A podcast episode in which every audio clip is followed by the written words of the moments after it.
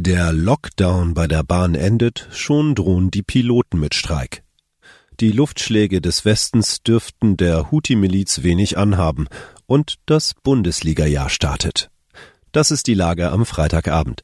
Spiegelredakteur Oliver Trennkamp hat diese Lage geschrieben. Am Mikrofon ist Lukas Auer.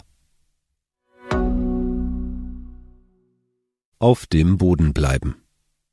In diesen Stunden endet der Weselski-Lockdown, da droht Reisenden der nächste Stillstand.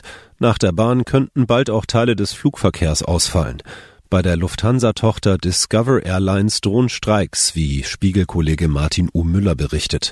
Die Fluglinie hat aktuell eine Flotte von 24 Airbus-Flugzeugen und fliegt aus den Lufthansa-Drehkreuzen Frankfurt und München hauptsächlich zu touristischen Zielen. Am Samstag will der Vorstand der Gewerkschaft Pilotenvereinigung Cockpit über eine Urabstimmung für einen Streik beraten. Die Zustimmung gilt als gewiss. Eine Beschlussfassung der Tarifkommission liegt bereits vor.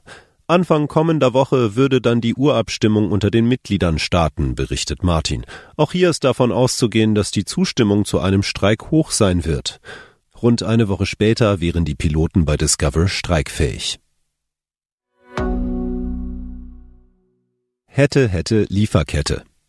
Tesla stellt die Produktion in Brandenburg vorübergehend ein, weil tausende Kilometer entfernt jemenitische Houthi-Milizen im Roten Meer die Frachtschiffe attackieren. Wie bei Corona zeigt sich, unsere Industrie liegt in Ketten, in Lieferketten, die leider viel zu schnell reißen.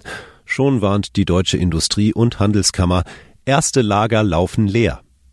Das klingt nach Chaostheorie, nach dem Flügelschlag eines Schmetterlings, der am anderen Ende der Welt einen Tornado auslöst. Allerdings ist dieser Schmetterling äußerst aggressiv und wurde schon oft unterschätzt. Die Houthis sind beseelt vom Kampf gegen den zionistischen Feind, gegen Israel, den viele Jemeniten unterstützen, selbst ihre Gegner im Land, berichtet Spiegelkollege Christoph Reuter. Die Miliz sei ein eigentümliches Phänomen, den Taliban in Afghanistan nicht unähnlich, so Christoph. Ihre Macht im Innern sichern sie mit einem höchst effektiven System von Spitzeln und mit schierer Gewalt. Finanzen und Wirtschaft sind demnach für sie nachrangig, was den von ihnen beherrschten Westjemen in eine Hungersnot getrieben hat. Ihre Seeblockade treffe sie selbst schmerzlicher als zum Beispiel Israel. Aber die Not der Bevölkerung hat die Macht der Houthis bislang nicht bedroht, so Christoph. Nur wenig anhaben dürften ihnen auch die Luftangriffe der US-amerikanischen und britischen Luftwaffe, die seit vergangener Nacht geflogen werden. Um Handelsschiffe künftig zu schützen, patrouillieren womöglich schon bald EU-Kriegsschiffe im Roten Meer, wie Spiegelkollegen berichten. Beteiligen könnte sich auch die Bundeswehr. Liegen lernen. Sind Sie mental darauf vorbereitet, dass es ab heute wieder Bundesliga-Fußball gibt?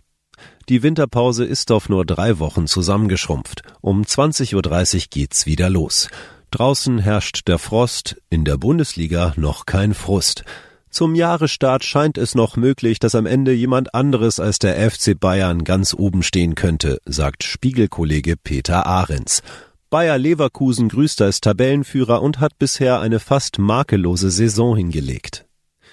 Die vergangenen elf Jahre haben allerdings gezeigt, nur mit einer gewaltigen Portion Naivität lasse sich davon ausgehen, dass der Herausforderer bis zum Saisonschluss durchhält.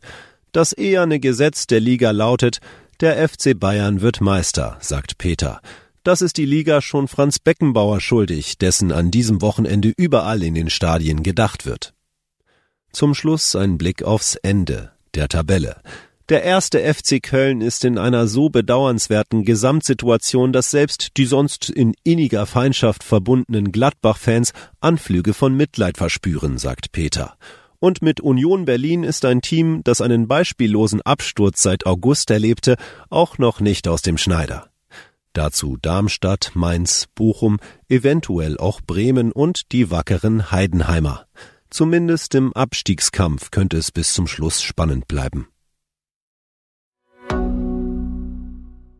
Was sonst noch wichtig ist. Treffen in Berlin Mitte. CDU-Politiker war Gastgeber für Rechtsextreme. Berlins früherer Finanzsenator Peter Kurt gilt als liberaler Christdemokrat. Privat pflegte nach Spiegelinformationen freundschaftliche Beziehungen zu Rechten und spendete an die AfD. Maria Woronzowa. Putins Tochter gibt skurriles Interview über den Wert des menschlichen Lebens. Sie äußert sich fast nie öffentlich. Nun hat Wladimir Putins älteste Tochter Maria Woronzowa ein Interview gegeben. Russland nennt sie einen menschenzentrierten Staat. Ihr Vater und sein Angriffskrieg bleiben unerwähnt. Inflationsrate über 200 Prozent. Argentiniens Zentralbank will 20.000 Peso-Scheine drucken lassen. Argentinien leidet unter rasant steigenden Preisen. Die Zentralbank des Landes reagiert nun auf die enorme Inflationsrate mit der Ausgabe völlig neuer Geldscheine. Soweit die Lage am Abend. Alle aktuellen Entwicklungen finden Sie auf spiegel.de. Wir melden uns hier wieder morgen früh mit der Lage am Morgen.